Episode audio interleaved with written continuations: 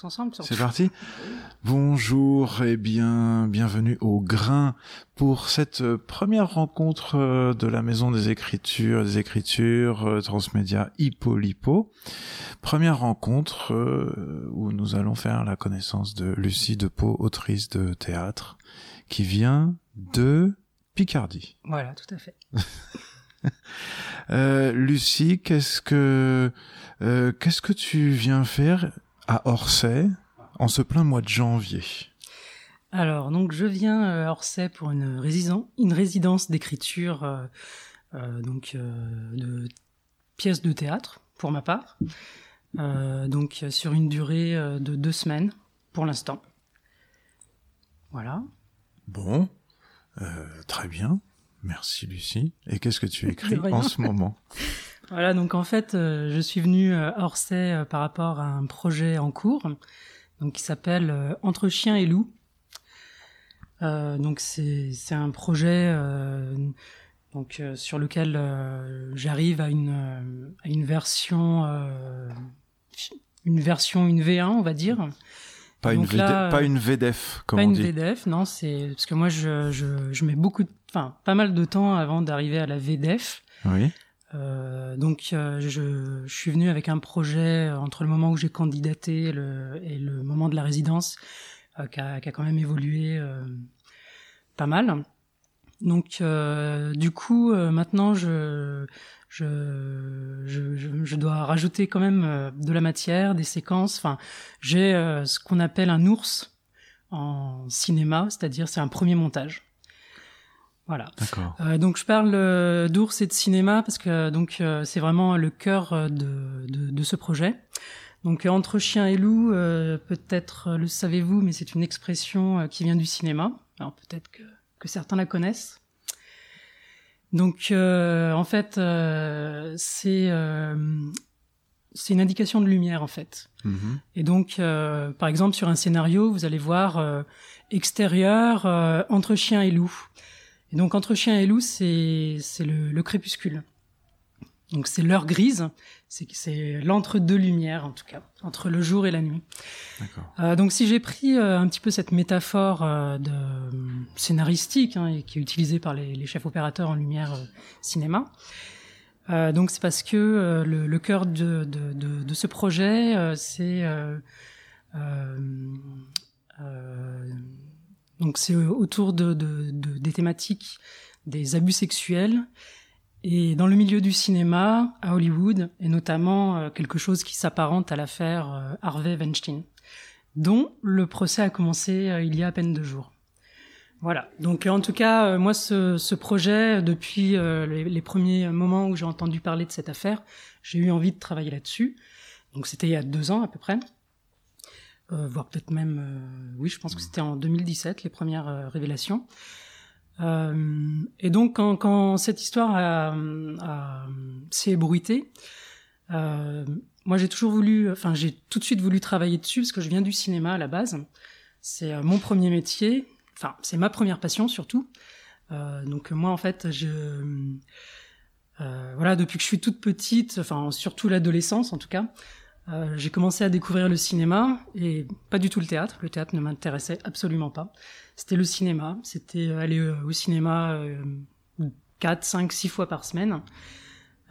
Et je pense que c'est vraiment comme ça que j'ai appris à écrire en fait. C'est-à-dire, en tout cas, à avoir l'envie de raconter des histoires. voilà, donc il y avait cette espèce de boulimie.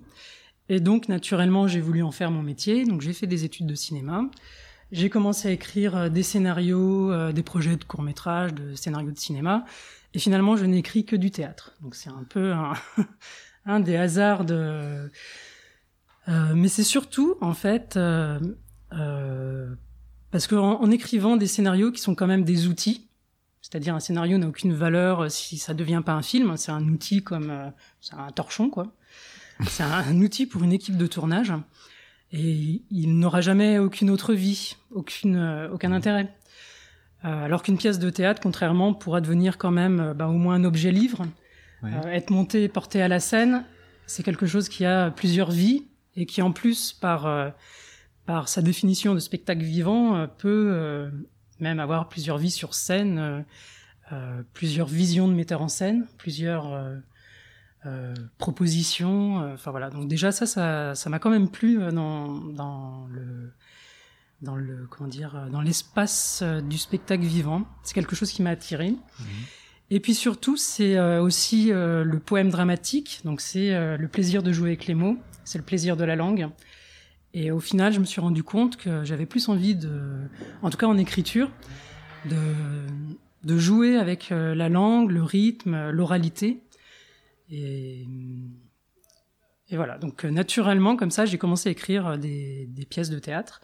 ma première pièce de théâtre a été repérée par ce qu'on appelle les comités de lecture, de, théâtre. Donc j'ai assez vite été repéré en fait par les scènes de d'écriture contemporaine. Du coup, ça a été comme un peu une, une enfin, je sais pas comme un, tremplin, comme un, un tremplin, oui, ou un, enfin, un petit, une petite tape sur l'épaule pour dire allez, vas-y, continue, c'est ta voix en fait. D'accord. Voilà. Donc du coup, j'ai commencé comme ça, mais euh, j'ai toujours travaillé, donc j'ai fait mes études dans le cinéma, j'ai travaillé euh, dans le cinéma, euh, et en tout cas dans l'audiovisuel, pendant bah, jusqu'à maintenant en fait. alors pas forcément en écriture, mais comme technicienne, donc comme assistante réalisation, donc tout ce qui est l'organisation des tournages. Et voilà. Mmh. Et donc le, le, cinéma a toujours eu voilà une, une, place à part dans ma vie. Et ça a rejoint cette nouvelle passion qui est devenue le théâtre, parce que à partir du moment où j'ai commencé à écrire des pièces de théâtre, c'est vraiment là que j'ai euh, commencé aussi à rencontrer la scène. Oui. Donc je suis arrivé au théâtre par l'écrit, par le livre. J'ai lu beaucoup de pièces de théâtre. Et après, petit à petit, euh, les projets commençant à, à, à, à se monter, euh, en rencontrant des équipes, c'est vraiment là que finalement j'ai vraiment rencontré la scène en fait. D'accord. Ouais. Donc pour moi, c'est euh, voilà, c'est devenu après une aventure de, bah, de, une, aventure de, de, je sais pas spectacle vivant, quoi. C'est vivant. C'est la rencontre avec les gens. C'est. Euh, je, je, reviens à ce que tu disais il y a quelques minutes sur euh, euh l'outil scénario qui, pour toi, ne, ne représente presque rien par un torchon, comme tu disais. Est-ce que ça veut dire que tu euh, euh, as une, une vision euh, très négative de ce que peut représenter véritablement d'un point de vue littéraire un scénario? Est-ce que ce n'est pas littéraire un scénario? Non, mais c'est-à-dire que par exemple, comme on dit d'une pièce de théâtre que son but c'est d'aller sur la scène. Oui.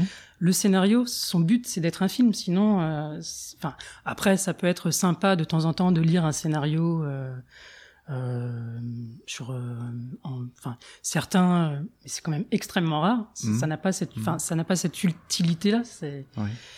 À la base un scénario, c'est avoir les indications euh, qui permettent à toute l'équipe de faire un film. Donc ça va être les indications de lumière, ça va être les accessoires, ça va être. Et moi, en tant qu'assistante réalisation, à partir de ce scénario, je vais faire un dépouillement pour savoir quand est-ce qu'on va tourner la séquence 22, quand est-ce qu'on va tourner la séquence 53, etc. Et après, l'œuvre, la vraie œuvre, c'est le film. Bien sûr, mais je parlais de la part euh, dialoguée de ce. Et alors la part dialoguée, alors ça peut être, euh, ça n'empêche pas les qualités littéraires. Hein. C'est pas en, en contradiction. Ouais, ouais. Mais un, mais par contre, euh, je pense que la différence fondamentale, c'est qu'un scénario. Euh, et de toute façon, le cinéma en général a aussi une nécessité d'efficacité euh, dans le dialogue et de concision, c'est-à-dire on s'amuse mmh. pas, on s'amuse pas à faire, euh, un, enfin on fait pas de fioriture quoi. C'est pas fait pour être, euh, c'est, enfin, faut, faut que quand même que ça s'approche de la réalité. Alors que le théâtre, on peut vraiment avoir cette, ce langage très prosaïque, très cut, très comme là on se parle, et en même temps on peut aussi dériver vers quelque chose qui est vraiment de l'ordre de ce que moi j'aime au théâtre, c'est-à-dire euh, le poème dramatique, c'est euh, c'est euh, voilà, c'est pouvoir. on est dans un dans un espace qui, qui, qui, qui n'est pas censé être un mimétisme de la réalité. Donc on peut se permettre, à travers le langage, de, d'explorer toutes les richesses de, de, la langue française. Alors, entre chien et loup, ça raconte quoi? Alors donc, entre chien et loup, quand cette affaire a éclaté euh, entre euh, donc euh, le producteur Weinstein, ces histoires d'abus sexuels, qui derrière vont amener une parole numérique hashtag #MeToo balance ton port ou d'autres d'autres d'autres choses. donc ces trois choses se sont un peu télescopées pour moi, et donc j'ai eu envie de, de travailler ces trois, enfin ces trois langages. Ces trois langages, oui en fait. et et puis ça m'amusait aussi de, de, pouvoir utiliser euh, le cinéma comme plateau de décor. C'est-à-dire qu'on, que sur scène, on soit à Hollywood et puis qu'on s'amuse vraiment à jouer avec euh, cet espace de représentation d'un, d'un studio, euh, d'être dans, dans la représentation, d'avoir le chant, le hors-champ, mmh. de, de, travailler sur quelque chose d'assez, cut, un peu comme un montage. Et en même temps, par exemple, sur un projet de scène, avoir euh, quand même cette parole numérique euh, hashtag hein, qui existe. Et donc, euh, cette parole, elle est un peu comme une version originale sous-titrée. Donc, on, on, part du principe que des choses vont exister sur, sur, sur scène, mais que finalement, ça sera, ça sera pas forcément toute la réalité et que la réalité euh, va venir comme ça un peu s'inscrire en, sous-titre. D'accord. Euh, donc c'est sur cette parole euh, invisible au départ. Donc lisible. Lisible. Oui. Enfin invisible mais lisible parce que sur Internet, parce que c'est une parole planétaire. Mhm. Et donc moi j'imagine que sur scène c'est quelque chose au départ qui va être projeté, écrit. C'est-à-dire là on va vous lire des petits passages. les personnages sont en train de vivre quelque chose. Et on a euh, des, des, choses qui vont pouvoir venir se, se, surimprimer à cette fausse réalité ou à cette réalité euh, auquel il manque des, des, des, pans, enfin on va dire, euh, mhm. voilà. Et c'est aussi une parole qui sera destinée, dans mon idée, mais après, qui sera destinée à, à, être de plus en plus incarnée. C'est-à-dire, au départ, oui, je pense qu'elle est vraiment traitée sous forme d'écrit, euh, ou de ou comme un monologue euh, un, un, invisible enfin hmm. or euh, ou ça peut être aussi du masque. Ouais. hors champ ça peut être aussi du masque. Et euh, mais petit à petit c'est une parole qui va aller sur le devant de la scène. Et je pense qu'il sera de plus en plus incarné. D'accord. Alors quels sont les personnages? Alors donc les personnages nous avons un producteur qui s'appelle H. Oui. Howard Parce que alors pour le coup, je, je m'inspire de la réalité, mais j'aime pas forcément euh, euh, en... enfin en faire. Euh... Enfin, c'est pas du, du théâtre documentaire. Oui, oui, oui. Voilà. Donc mon but, voilà, mon but n'est pas de coller à la réalité, c'est d'inspirer à partir de, de, de ce personnage, d'en faire euh, voilà donc cet avatar qui s'appelle H et qui qui qui là va rencontrer une jeune fille qui s'appelle Ava, qui évidemment rêve de à ce rêve hollywoodien de. Alors H pour. Qui, un, petit peu. C'est, H pour Howard, c'est, c'est le H de Harvey. Voilà. Et le Ava, c'est le Ava de qui alors? Euh, bah, on peut penser à Ava Gardner forcément, euh, mais voilà, après je, mets bien Ava. C'est une, euh, une actrice, c'est une actrice emblématique d'Hollywood. Quoi. Voilà, c'est une petite starlette Jeune. Qui, qui, qui, arrive. qui arrive et qui, qui a envie de vivre ce rêve d'étoile sur un trottoir. D'accord. Donc, euh, bah, peut-être tu veux qu'on lise un petit extrait Oui. Euh, pardon, juste. Oui. Vous avez parlé de trois voix. J'ai pas bien fait attention. Tu peux...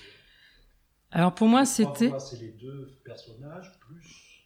Alors il y a plus que trois voix. Alors moi, ce que je, enfin, quand je disais ah, il y a trois voix, c'est trois, trois langages, voilà. Ah voilà, d'accord. Ouais. Les trois langages qui se répartissent sur les, sur les différents personnages.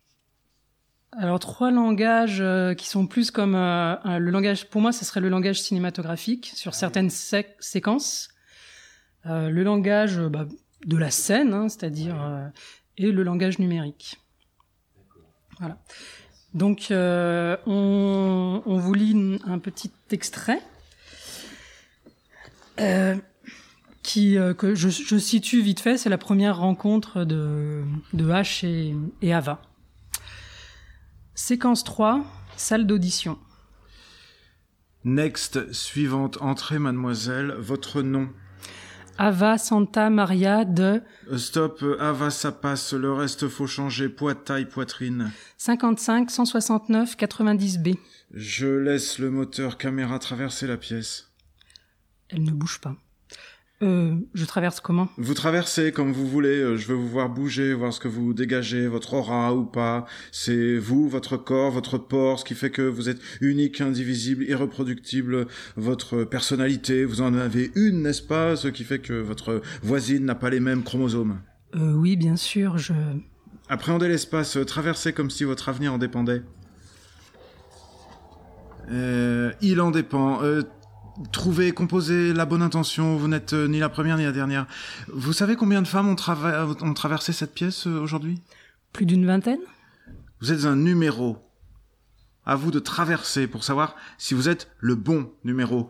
Euh, unique, indispensable. Vous avez déjà joué au loto? La loi des probabilités, vous connaissez? Vaguement. Après, on verra. Si vous savez jouer, euh, faire euh, les chaussettes de l'archiduchesse sont-elles sèches et archi sèches? Si vous savez pleurer, envoûter, exciter, être désirable, c'est le postulat de départ. Vous savez ce que disait euh, Valère Novarina, il me semble? Euh, Je voudrais être un légiste pour savoir ce qu'il y a dans le cerveau d'un acteur. Je choisirai la fille qui me donne envie de lui ouvrir la boîte crânienne, de lui faire une trépanation du cerveau pour aller voir ce qu'il y a dans son foutu cerveau qui me hérisse les poils, m'embarque, euh, m'hypnotise, me charme, me transporte. L'étoile incandescente, la star de demain, elle, et pas une autre. Tu sais qu'une star brille des milliers d'années, des milliers d'années-lumière après sa mort? Elle traverse la pièce, fondue au noir.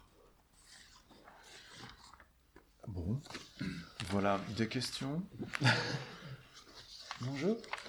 Bonjour. Et on va peut-être euh, lire dans la foulée l'autre... euh, Euh, ben, puisqu'on y est. Ouais.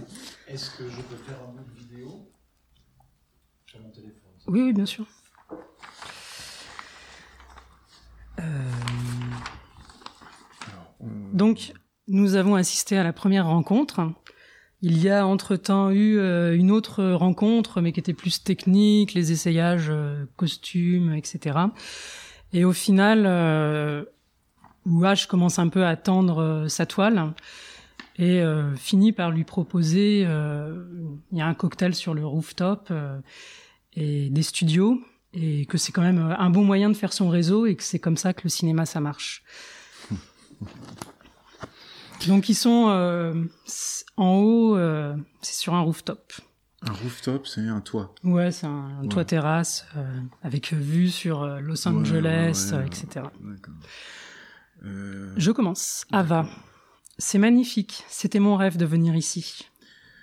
C'est la première fois à Los Angeles. Oui. Excitant, j'aime particulièrement les premières fois. Vous venez d'où? De la Riviera mexicaine. Intéressant. Euh, viens te... Je peux te tutoyer Euh, Te mettre à l'aise. Je viens de recevoir un nouveau canapé. Il, réci... Il résiste au... Au quoi? Aux UVBI. Aux UVBI du soleil californien, plastique certifié éco-blabla, euh, nous allons l'inaugurer. Voyons si l'assise est confortable. Pour l'instant, il est encore un peu raide. hein. Mais ça va se détendre euh, avec la pratique. Bah, viens près de moi. Alors, raconte-moi. Qu'est-ce que tu attends de cette bonne vieille usine à rêve? Tout le monde a un rêve dans cette ville. Hashtag. Moi, quand j'étais gamin, personne ne s'intéressait à moi. On me traitait de moche, gros, insignifiant. Maintenant, c'est différent. On dit que j'ai du charme. C'est ça le pouvoir. Ava. Je voudrais être une actrice avec un grand A. Hashtag. Ouvre la bouche en grand. Une actrice qui peut jouer tous les rôles. Hashtag. Aval. Hashtag. Tu as ton souvenir sur le bout de la langue. Hashtag. T'en as jamais vu une comme ça. Hashtag. Tu comprends bien. Une actrice qui peut changer de peau. Hashtag. Aval, je te dis. Une actrice qui peut jouer toutes les femmes. Hashtag aval avec un grand A. Hashtag tu es désolé, tu vas avoir des déchirures aux commissures, chérie. Une grande actrice comme Ava Gardner, Grace Kelly, Lauren Bacall, Rita Hayworth, Bette Davis, Liz Taylor, Jane Fonda, Meryl Streep. Hashtag aval plus loin. Être beaucoup plus que moi, changer de peau. La mienne n'est pas assez élastique. Être toutes ces femmes si vivantes. aimer, crier, souffrir, se révolter, protéger, sauver, pleurer, tuer s'il le faut. Hashtag, je t'explique comment ça marche, tu comprends vite, sans moi tu n'es rien. Ces femmes qui font bouger les lignes, fortes, fragiles, fatales, garçonnes, frigides, révolutionnaires, aventurières, artistes, voluptueuses, veuves noires, qui ont du pouvoir, et aussi j'adore les costumes d'époque. Hashtag au fond de la gorge. Tu seras tout ça, et bien plus. Hashtag une putain, hashtag avale plus loin. Non, qu'est-ce que vous faites? Je te veux tout entière, intérieur, extérieur, tes rêves m'appartiennent et tes organes aussi. Hashtag non, je vous en prie. Vous êtes toutes de bonnes actrices, vous dites non, mais au fond, vous savez bien que c'est oui, les bonnes actrices, il y en a partout. Mais les meilleures actrices, c'est celles que je choisis. Hashtag son odeur m'envahit, me dégoûte, je voudrais m'en débarrasser, je frotte la peau jusqu'au sang, je voudrais changer de peau. Fondu au noir. Voilà. Des questions Est-ce que, à ce, moi, je, vais euh, très peu au théâtre et je crois, jamais rencontré d'auteurs, d'autrices de théâtre. Donc j'en profite pour poser cette question. Est-ce que à ce moment-là du projet, euh, parce que j'ai compris que dans le scénario, on écrivait toutes les indications qu'on donnait à l'équipe, est-ce que justement là, sur euh, une écriture, il y a déjà euh, à quoi ressemble le, plateau, la scène Ce qu'on est en train de vivre là, moi je me, l'i- je me l'imagine, Mm. mais est-ce qu'il y a déjà des indications sur euh, à quoi va ressembler le...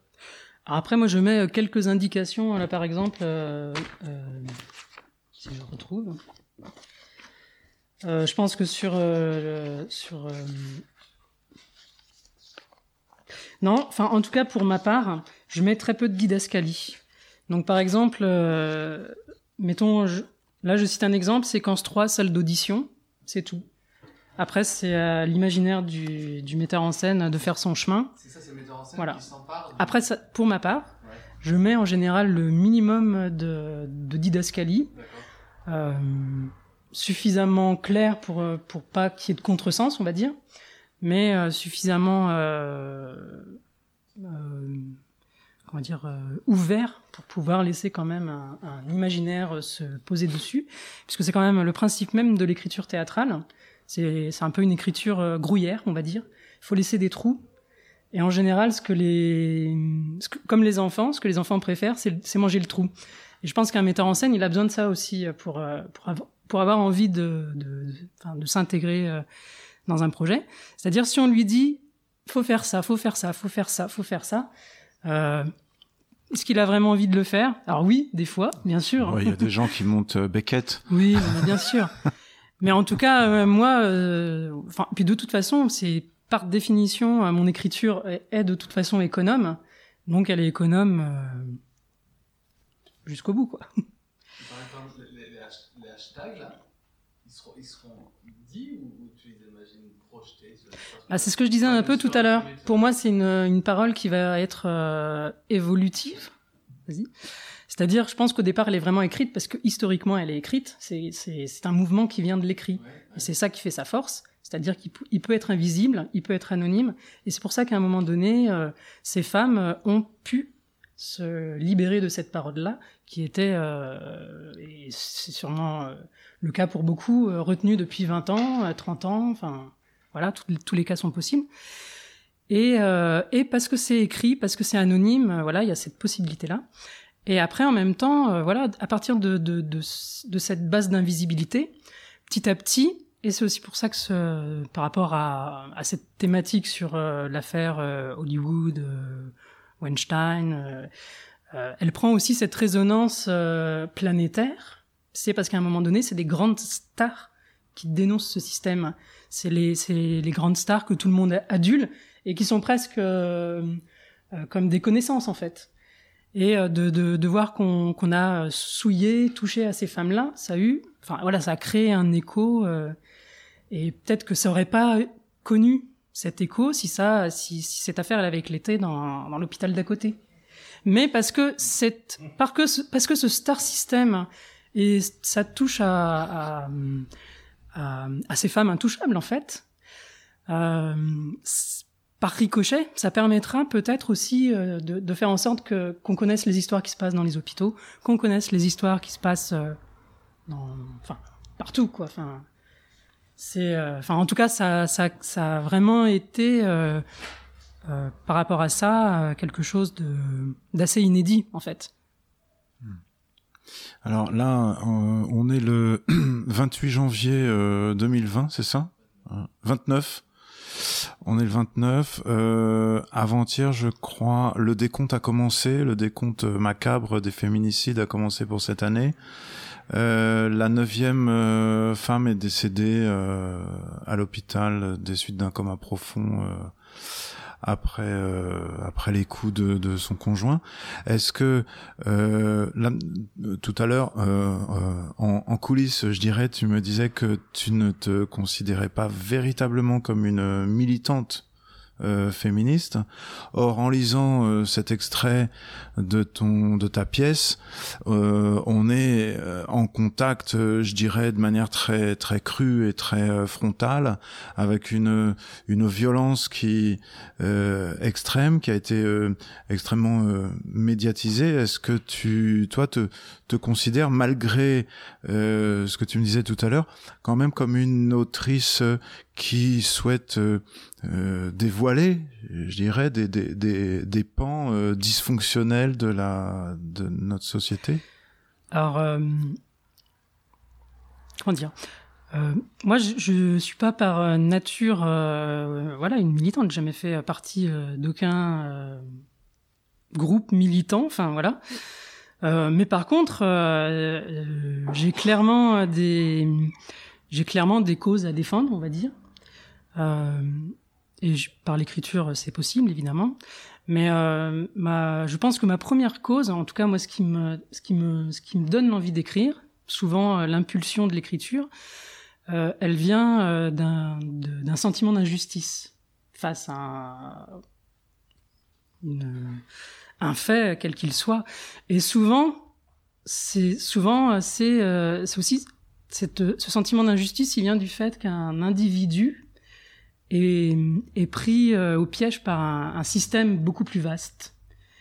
Euh, et euh, par exemple, je sais pas, je peux donner un petit exemple sur un livre, enfin une pièce de théâtre qui s'appelle Lily Heiner Intramuros, où c'est l'histoire d'une d'une jeune allemande de, l'est. Donc, et ça parle du dopage en Allemagne de l'est. donc, c'est une jeune fille qui va être dopée aux hormones de manière intensive par un, par un système, par un État, donc euh, l'ex-RDA. Mhm. Et par exemple, euh, le, ce, ce, projet, euh, il est né du fait que de ce sentiment d'injustice, de se dire mais comment un système arrive à, à sortir une petite fille hors de son corps, puisque à force d'être dopée aux hormones, elle va développer toutes les caractéristiques mâles.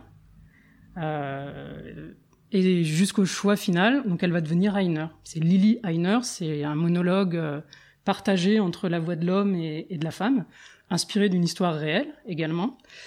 Et donc voilà, donc c'est pas, j'ai pas vraiment, j'ai pas naturellement, euh, c'est pas dans ma vie euh, parce que je défends telle cause ou telle cause ou telle cause, mais c'est qu'à un moment donné, et parce qu'évidemment on est nourri à l'actualité, et on baigne dedans. Et moi, mon premier travail du matin, c'est d'ouvrir le journal pour savoir quand même un peu ce qui va pas bien dans ce monde. Et, euh, et donc voilà, moi, mes, mes, sujets, je les, enfin, c'est plus ceux qui viennent me chercher de toute façon. Et par exemple, euh, enfin voilà, je savais, je savais qu'un jour je ferais quelque chose sur euh, sur euh, sur euh, cette Lily Heiner parce que elle a commencé à me parler en fait. Mmh, mmh. Et, et, sur, euh, et sur cette histoire de, de, de, de cinéma, tout ça, j'ai senti que je pouvais, euh, euh, parce que je connaissais aussi euh, ces, ces, ces, ce milieu-là, euh, j'en avais fait quelques petites expériences qui n'étaient pas aussi graves, mais bon, je voyais à peu près comment ça marchait quand même. et voilà, donc naturellement, et puis aussi le, le fait de, se dire que c'est quand même un, un mouvement euh, inédit. Enfin voilà, ça m'a aussi donné envie de travailler dessus. Mmh.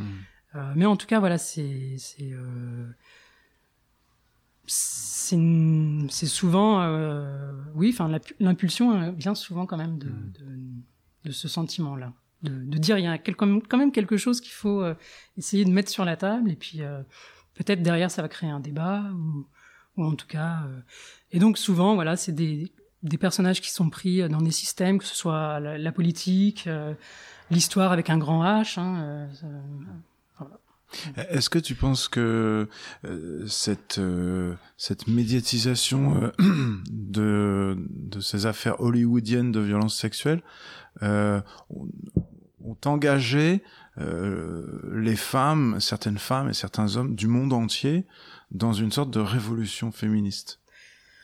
Alors je pense que ça ça a créé quand même une dynamique. Après il y a il y a aussi je pense que naturellement, euh, j'espère que ça changera. Euh, et puis je pense que c'est quelque chose qui est, qui est, qui est en route, mais qui prendra. Euh, c'est tellement archaïque comme système que ça prendra. je pense qu'on n'en verra pas la fin de ce système-là. Mais par contre, ce qui est intéressant, c'est de voir que, par exemple, il y a des choses qui peuvent bouger, comme par exemple en Inde. hashtag MeToo a a eu euh, quand même un grand retentissement euh, en Inde.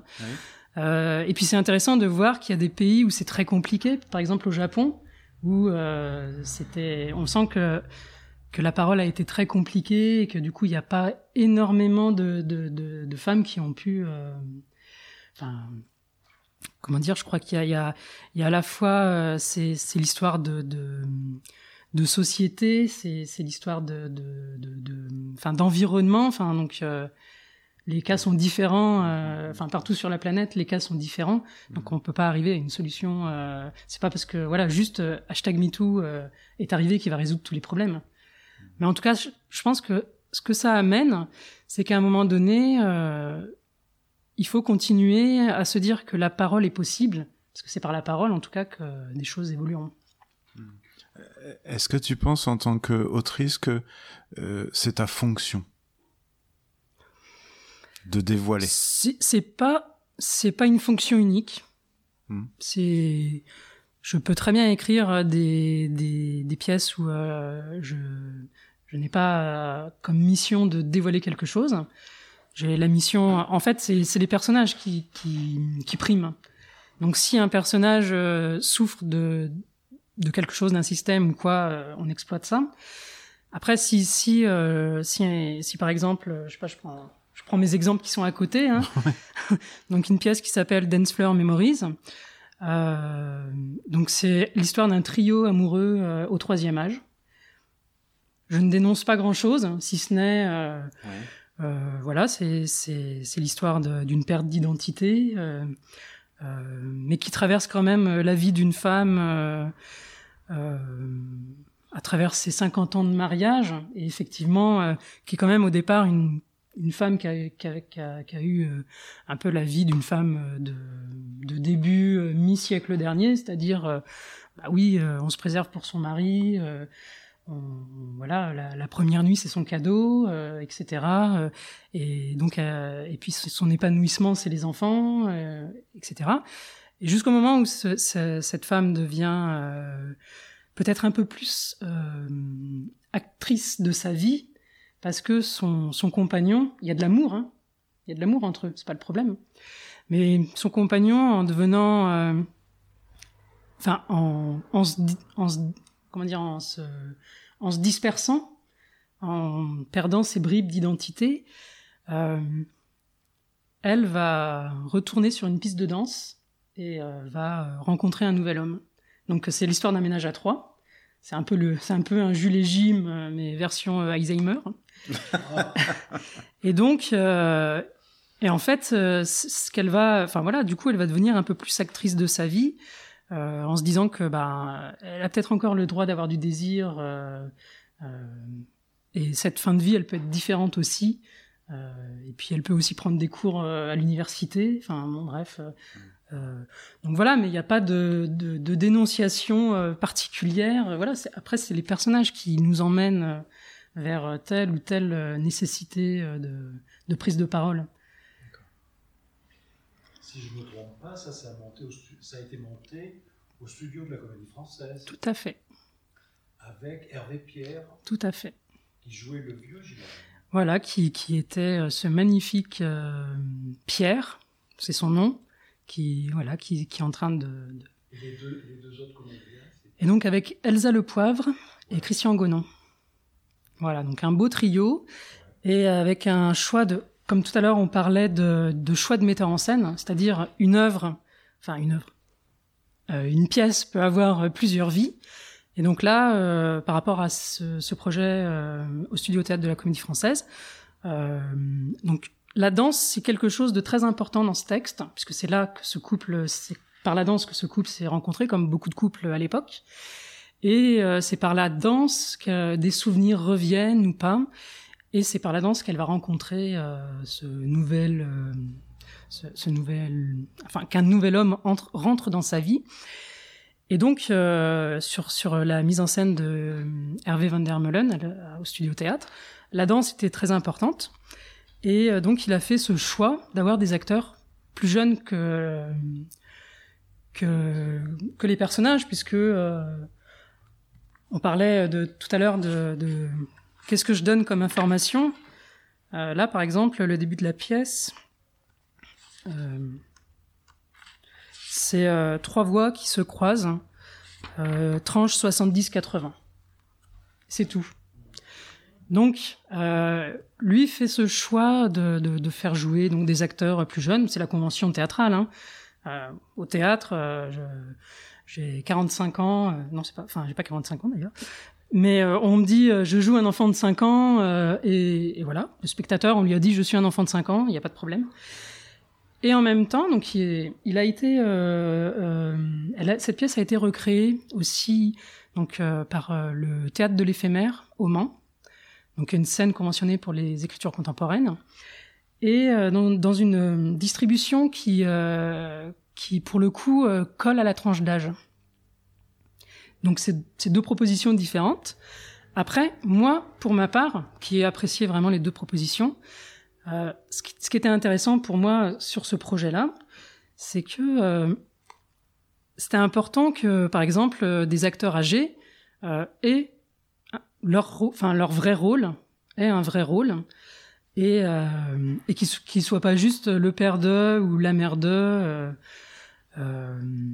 et qu'ils aient une vraie partition. Enfin voilà, pour moi, c'était important euh, d'offrir un texte pour euh, pour cette tranche de comédiens. Et je pense que quand on a des personnages, enfin des, comédiens sur scène qui nous racontent le désir et qu'ils ont 70-80 ans, moi, en tant que spectateur, ça me fait pas le même effet que quand c'est euh, une actrice de 45 ans dans la fleur de l'âge. Donc voilà, pour moi, c'était important que cette version-là existe aussi. D'accord. Je le réserve celui-là si vous en avez que. Pour une option.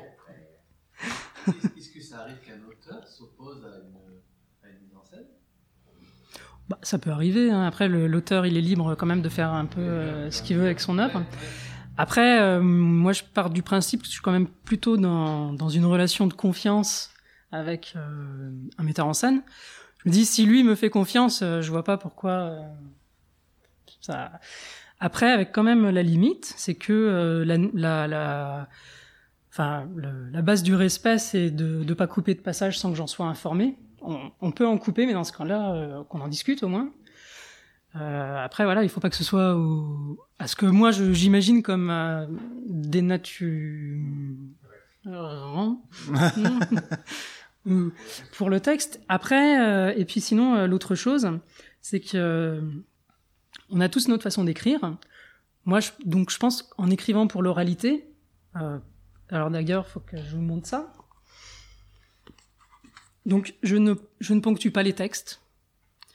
Euh, pourquoi? Parce que euh, la première pièce que j'ai écrite, et parce que je venais du cinéma, et puis parce que, euh, ouais, je pense que c'était quand même un, un d'écrire un peu de la littérature, c'était un peu impressionnant quand même. Mmh, Et donc, du coup, je, je, pense que je mettais à peu près des, des points d'exclamation et des points de suspension à chaque fin de phrase histoire de dire aux comédiens oula tu l'as tu as vu là comme tu dois enfin oui, oui. euh, et jouer voilà comment tu dois jouer parce que et en fait euh, je pense que j'en ai mis tellement euh, sur euh, sur les premières pièces que, que j'en ai fait une overdose ouais.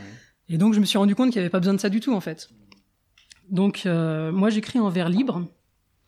Donc, euh, ce que j'ai, enfin, voilà, le vers libre. Donc, euh, euh, c'est euh, le retour à la ligne. Donc, ma ponctuation, c'est le retour à la ligne. Donc, euh, voilà. Donc, pour moi, c'est un peu comme un slam. Euh, c'est-à-dire, je donne ma partition. Euh, ta ta ta ta ta ta ta ta ta ta ta ta ta ta ta ta ta ta ta.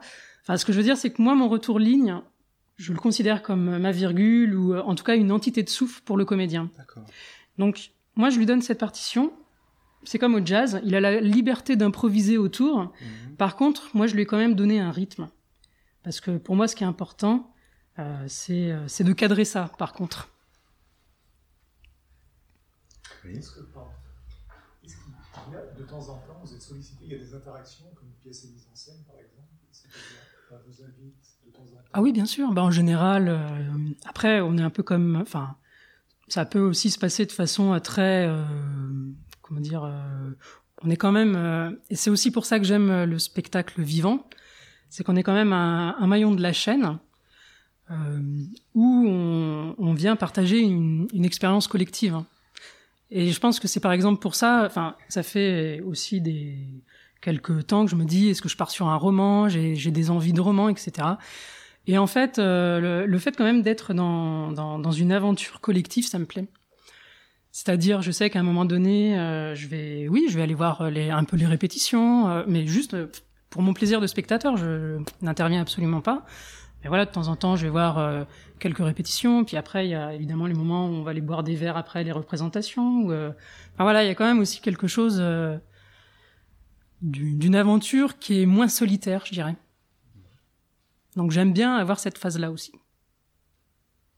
Alors, est-ce que Entre Chien et Loup sera monté sur scène un jour? Alors bah évidemment, j'espère que c'est le but. hein. Mhm. Mais donc euh, entre chien et loup, pour l'instant, euh, voilà, c'est un projet qui a pas encore trop circulé. Je l'ai pas encore euh, trop trop euh, trop fait tourner quoi. Et puis et puis bah après voilà, peut-être qu'un jour je me réserverai une place aussi sur ce projet. À voir. Est-ce que tu travailles sur commande? Ça m'arrive.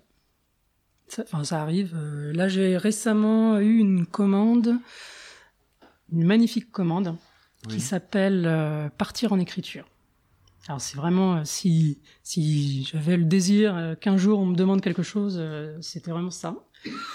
C'est quelque chose qui est proposé par le Théâtre de la Tête Noire à Orléans, Mhm. scène conventionnée pour les écritures contemporaines. Donc voilà, il y a une dizaine de scènes comme ça qui permettent euh, aux auteurs contemporains d'émerger et d'exister, parce qu'on est dans un système où on préfère euh, encore, euh, enfin, où ça reste compliqué pour les auteurs contemporains d'exister, parce que parce que parce que monter un classique, ça, ça ça fait moins peur aussi des fois au public.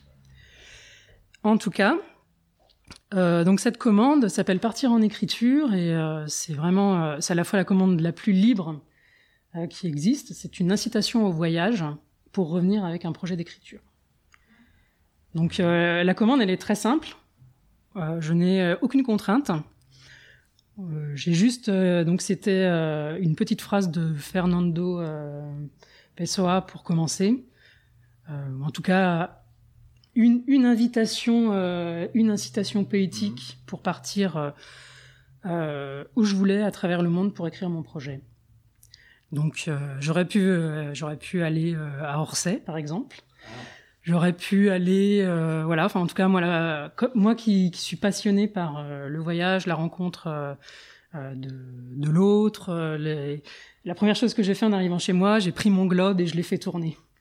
Alors, en fermant les yeux et puis en pointant le doigt pour savoir où est-ce que j'allais aller. Et donc, Voilà. c'est tombé où? Et donc au final, euh, je suis passé par à peu près tous les pays. J'avais un projet pour chaque pays. Oui. Et hum, mon gros gros coup de cœur, c'était le Groenland. Mais ça s'est révélé euh, trop compliqué à mettre en œuvre, Mhm. trop cher, parce que j'avais une enveloppe qui n'était pas non plus euh, euh, extensible. Ah oui. Et au final, donc je suis parti au Vietnam et au Cambodge. Voilà. Donc je suis en train de finir mon projet pendant deux semaines. Voilà. En tout cas, c'était une des plus belles commandes. Après, voilà, je- c'était passionnant à faire. Mhm. Et après le résultat, pour l'instant, il, pareil, il vient tout juste de, de sortir, donc. euh, Donc c'est quoi voilà. Alors euh, du coup, c'est un projet euh, qui, qui s'intéresse surtout au Cambodge. Mhm. Et, et en fait, euh, je suis partie avec des idées. J'avais notamment, puisqu'on parlait de, de, de- de choses à défendre, je suis partie notamment avec des, des pistes par rapport à la déforestation. Parce qu'on ne le sait pas forcément, mais le Cambodge, au ratio euh, taille euh, déforestation, c'est plus important que l'Amazonie. Ah bon?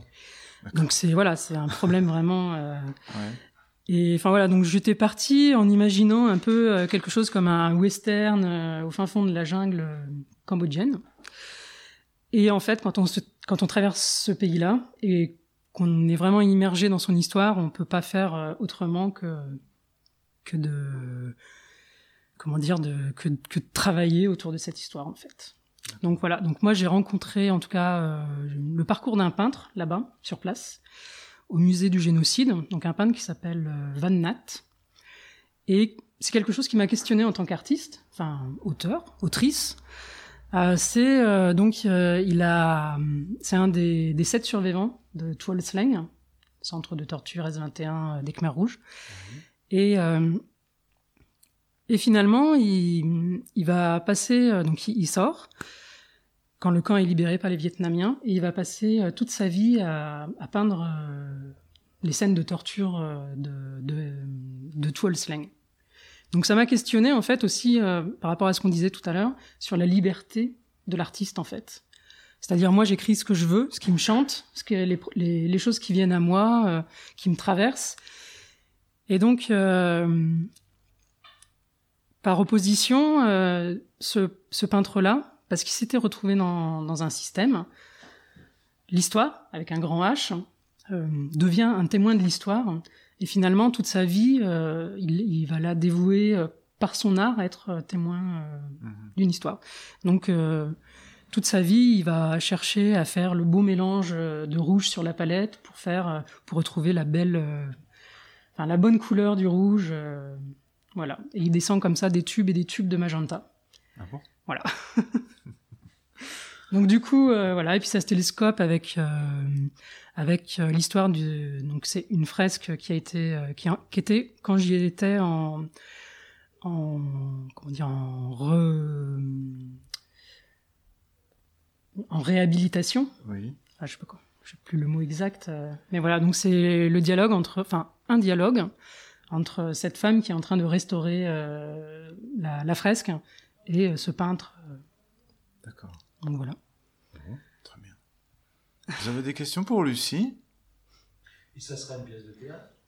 Ça sera une pièce de théâtre aussi, avec euh, certainement un mélange de, de, de médias, je pense. qui sera jouée à la tête noire? Pour l'instant, euh, c'est, je sais pas. Ouais.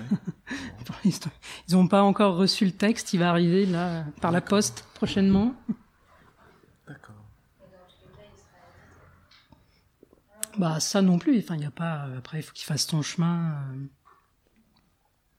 Est-ce Si c'est un bon texte, oui, il aura un avenir. Ouais. Après. euh. Est-ce qu'un texte de théâtre euh, peut être euh, édité avant d'être porté à la scène? euh, je pense que pratiquement toutes mes pièces euh, ont été éditées avant la scène. Ah oui. D'accord.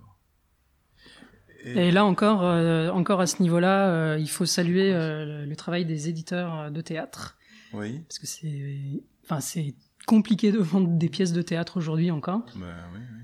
Alors, euh, par exemple, Lily Heiner, ça a été euh, publié avant d'être joué? Ah oui. Oui? Et alors, comment, euh, comment Mais toutes, toutes. Alors, comment ils s'en sortent les éditeurs là en, en publiant des textes pas joués? Ils les vendent à qui?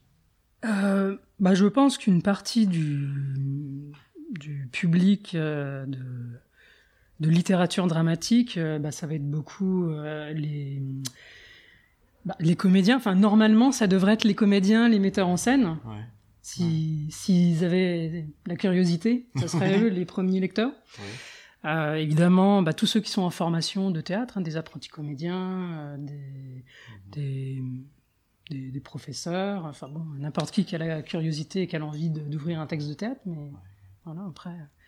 Après, c'est c'est une économie fragile et évidemment, c'est une, une, une économie qui a besoin de soutien. Ouais. Comme euh, toute, je pense, économie du livre d'ailleurs.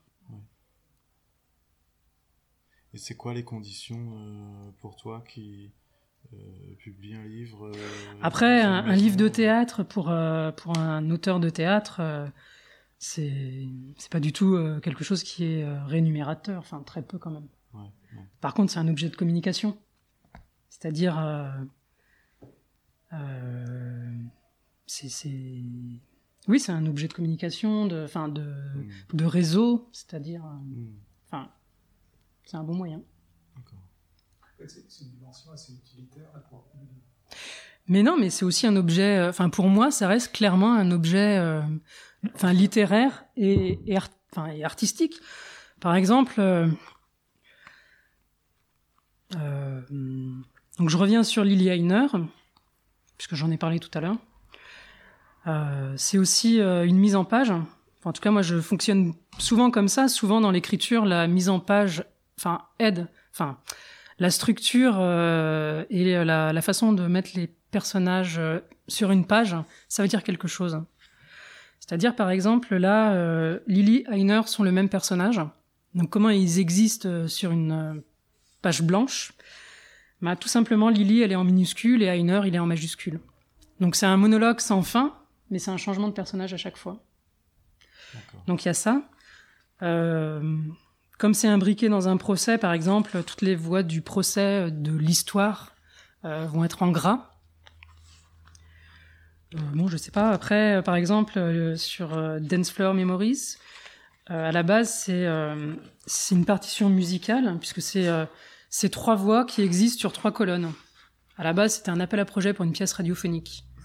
Donc il y a vraiment cette dimension très très euh, presque trois monologues aussi qui se croisent en fait. Ouais, ouais. Enfin, et puis qui se prennent en parole, et puis qui se séparent et qui reviennent. Et, et donc ça, je sais pas, pour moi c'est la dimension. euh, Enfin, euh, le- grâce au livre, ça existe. Enfin, ça existe comme un objet avec sa forme, et ça veut dire quelque chose de le lire aussi. Mm, mm. Après, il y a des pièces qui sont beaucoup plus. bah voilà, je sais pas, celle-là, par exemple, Sas, donc qui parle des. des à l'époque, euh, enfin, toujours actuellement d'ailleurs, des sas de décompression pour euh, les, les soldats de, de retour d'Afghanistan. Mhm. Donc là, j'étais tombé sur un article, euh, donc trois jours dans un hôtel trois étoiles à côté du rocher de Vénus à Chypre hein, pour oublier la guerre. Je me dis, c'est un décor de théâtre parfait, un grand hôtel, tout luxe, tout ça, machin, avec des petites amourettes à la con qui se passent à l'intérieur, euh, des rencontres, euh, une, euh, une psy qui cherche un mec, etc. Et puis au milieu, il y a la, comme des, comme, enfin, à l'intérieur de ce sas, il y a la parole des soldats. Donc c'est des matricules qui sont là, euh, un petit peu, je veux dire, en, en décroché et qui racontent leur guerre en fait. Voilà, donc c'est comme des, des espèces de voix irruptives à l'intérieur de, de cette espèce de décor euh, bah, de, de vacances quoi. On leur promet des vacances pour euh, oublier euh, la guerre. Bien. Donc voilà. Tu, dis que c'était très. Non, non. Non. Enfin, c'est un peu bête comme. Enfin, euh, quand un, un metteur en scène veut jouer une de vos pièces, il vous... comment ça se passe? Il... Ah bah, après, en tant qu'auteur, donc euh, nous, on est euh, en général affilié, mais c'est pas obligatoire. hein, ça peut être euh, certaines éditions, par exemple, gèrent les droits d'auteur. Ou... Mais historiquement, la maison des auteurs, c'est la SACD, fondée par Beaumarchais. Donc euh, voilà. Après, euh, c'est c'est un des, des organismes de collecte euh, qui qui récupèrent les droits d'auteur euh, issus des recettes, euh, des compagnies, des théâtres, euh, des commandes ou quoi, qu'est-ce. Et après, c'est bon en général, c'est du pourcentage. Hein, c'est après, tout- enfin, il y a, y a pas une, il y a pas une règle. Il y a des choses différentes. En général, on va dire que c'est autour de 10% d'une recette, avec d'autres conditions plus ou moins euh, différentes, mais euh, Bah, D'où l'importance. Enfin, ça, ça permet aussi de comprendre que si le livre n'existe pas, parce que Mm. Je pensais que la, la publication euh, était, euh, comme- enfin, tu as l'air de le dire, euh, peut-être plus, enfin, a- après la- les premières, euh, les premières euh, Présentation. Ouais, après, il n'y a pas vraiment de règles. hein. Voilà. En tout cas, je pense que les, édi- les éditeurs de théâtre contemporain, qui, dont le seul but est d'éditer euh, le théâtre contemporain, en général, euh, attendent pas forcément que ce soit euh, mis en scène. Puisque leur, leur, euh, leur boulot, quand même, c'est quoi? C'est de dénicher euh, les bonnes pièces pour les proposer aussi. Est-ce que traiter du même sujet, donc dans chien et loup qui se passe dans le milieu du cinéma, imaginons que tu traites le milieu du théâtre, est-ce que du coup ça serait, ça serait compliqué à mettre à, à- à monter Est-ce que c'est déjà, déjà est-ce que c'est un Ah. sujet? Et- Ouais. Mais et- Bah, je pense, je pense, oui, euh, il y, a, il y a des histoires aussi qui sont sorties, donc euh, bien sûr que ça reste un sujet, évidemment. hein. et tu penses que- Après, euh, par exemple, euh, peut-être que peut-être que j'aurais moins d'armes pour pour traiter de ces coulisses-là, parce que je les connais moins. Moi, j'ai pas du tout de, de formation de comédienne, ou j'ai pas. Et je pense que ça serait intéressant si s'il y avait aussi tout ce tout ce background avec. Après, je peux me renseigner, hein, parce que notre boulot, c'est aussi de faire des recherches. hein, donc, euh, par exemple, je sais pas si. Ah tiens. Là, par exemple, c'est mon, mon ordinateur de bord, c'est mon portable. Puisque maintenant, euh, bah déjà, la première chose, c'est que ça permet d'être un auteur très nomade. C'est-à-dire, moi, je me. Je, évidemment, j'ai mes carnets, hein, les carnets, bien sûr. Mais euh, je, travaille pratiquement plus sur ordinateur. En général, quand j'arrive sur l'ordinateur, c'est la dernière, euh, la dernière ligne droite, c'est ouh, je passe à l'ordi, c'est bon, j'ai tout, quoi. Mais parce que là, par exemple, il y a des fonctions notes. Donc là, je peux écrire des pièces entières euh, en fonctionnant. Je sais pas, je sais pas ce que j'ai là. Voilà, c'est- tout, tout des, des bouts d'écriture, de. Des petits brouillons. Donc là, comme ça, je peux écrire. un carnet euh, de notes, quoi. Ouais, c'est un carnet de notes, euh, mais j'écris des pièces entières là-dessus. Et en même temps, hop, euh, on va sur Google, on fait nos recherches. Enfin voilà, il y a- on a tous nos outils à disposition. C'est ultra nomade, ça me convient. C'est chaotique, ça me convient.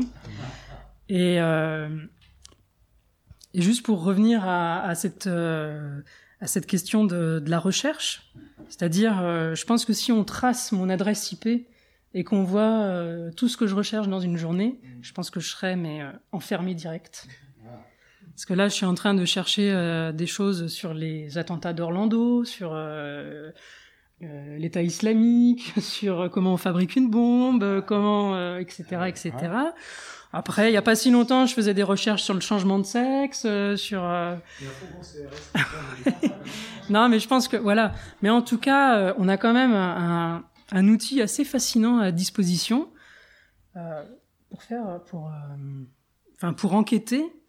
Et c'est vrai que je pense que pour le coup, ça a changé quand même vraiment la vie des, auteurs en général, euh, d'avoir, voilà, ce- cette possibilité d'enquêter à portée de clic. Donc voilà, c'est pratique. Tu, tu aussi très. Tu très cinéphile, très mélomane aussi, du coup? Et alors, euh, euh, oui, j'adore la musique, mais après, je suis moins pointu là-dessus. Mais j'adore. Donc là, j'ai ma petite playlist spéciale euh, résidence. Donc c'est euh, Ennio Morricone. Ça commence par Il était une fois dans l'Ouest. Après, a bon, voilà, des petites musiques euh, où je sais pas, c'est c'est ouais quelques je sais pas qu'est-ce que Vous n'avez jamais monté un beau texte alors Alors j'ai monté des performances, Oui. des euh, où, j'ai co co-créé avec euh, avec d'autres. Là par exemple l'année dernière j'ai fait un texte avec un, enfin on a fait un projet avec un chorégraphe euh, sur un sujet passionnant, l'immolation.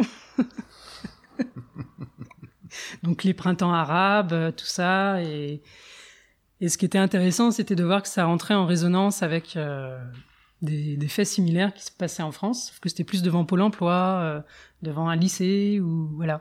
Et C'était intéressant de, de voir euh, pourquoi, euh, à la base, ce- cette expression qui est un acte de révolte suprême, euh, petit à petit euh, venait sur euh, le territoire de, puisque qu'en général une façon de lutter contre un tyran. Hein, on a tous en tête euh, les images d'immolation euh, au Tibet ou sur la place euh, Tiananmen ou printemps de Prague, etc. Et comment petit à petit ça devenait un, mode de, révolte qui, commençait à exister dans les démocraties. Pourquoi? Parce qu'il n'y a plus de place pour la parole. Et que c'est l'acte suprême quand la parole ne peut plus dire. Donc on avait travaillé sur ce projet avec ce chorégraphe, puisque justement il était question de la, la place des mots par rapport à la danse, par rapport à la place de la danse. Comment euh, créer euh, quelque chose et finalement euh, on était parti du principe d'explorer le fait où à un moment donné les mots n'arriveraient plus à dire. Enfin bref, voilà. Et euh, et pourquoi je dis? C'est ça. Ah oui. Et donc voilà, on a j'ai plus travaillé sur. Après moi, euh, par exemple, j'ai toujours envie. À chaque fois que j'écris un texte, je, suis toujours. euh, Il y a toujours un moment où je me dis ah tiens, celui-là il est pour moi pour une fois. Et dans le meilleur des cas, quelqu'un s'en empare. Donc comme ça, ça me soulage. J'ai pas à monter tout un projet de A à Z qui va me prendre trois ans et, je vais juste aller euh, le voir et ça va être super. Et, et en plus, on va voir des choses que moi je n'aurais pas vues parce qu'il y a aussi cette dimension-là. Euh, on peut être surpris par l'autre, et il y a certainement de meilleurs metteurs en scène que, que moi, sans doute. Mais bon, voilà, donc après, c'est aussi, euh, c'est à un moment donné, se dire, bah tiens, je prends le risque sur ce projet, euh, est-ce que, allez, pour une fois, je vais jusqu'au bout? Et peut-être sur un projet comme ça, euh, théâtre, cinéma, numérique, comme j'aime bien les- le mélange des médias, j'aime bien un théâtre assez pluridisciplinaire, mais pas que. Mais bon, en tout cas, ça peut être voilà un défi. D'accord. Peut-être que ça permet euh, de rester dans l'écriture aussi, et là où parfois on montre un projet qui absorbe tout, Ouais. et qui nous enlève euh, des fois cette, euh,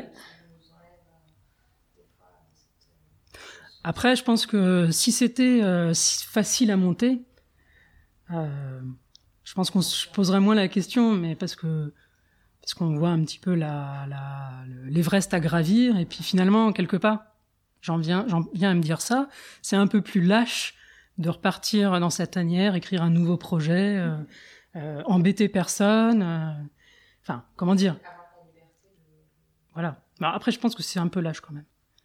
Mais voilà, après, euh, je suis un peu phobique du téléphone. euh, je sais pas, décrocher un téléphone pour dire Waouh, tu vas voir ce projet, il est génial. en plus, c'est c'est mon bébé, c'est moi qui l'ai fait, tu vas voir, ça déchire. Il y a des gens qui sont doués pour ça, donc faut leur laisser. euh, D'accord, Lucie. Bon, depuis combien de temps on parle? Depuis combien de temps vous parlez? Oui. On parle 1h03. Olivier. Ah voilà, donc euh, c'est bien. Ouais, c'est bien. Est-ce que vous avez une dernière ou une avant-dernière question à poser à Lucie avant qu'on se sépare? C'est une question. Je, je, je là. Euh, Picardie, vous, vous êtes où en Picardie Je suis limite Normandie, dans.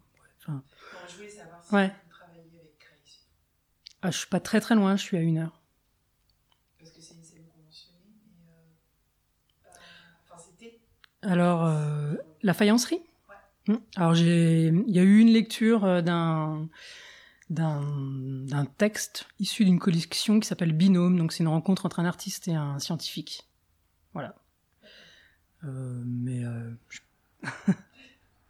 Il y a, il y a, il y a des mots-clés qui nous ont. ouais. Moi, j'ai travaillé beaucoup avec euh, des, des euh, quand, quand j'étais Ouais, ouais.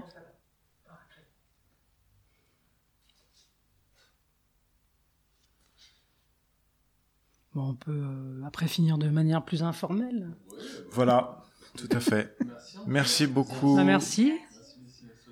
Et à bientôt. À bientôt.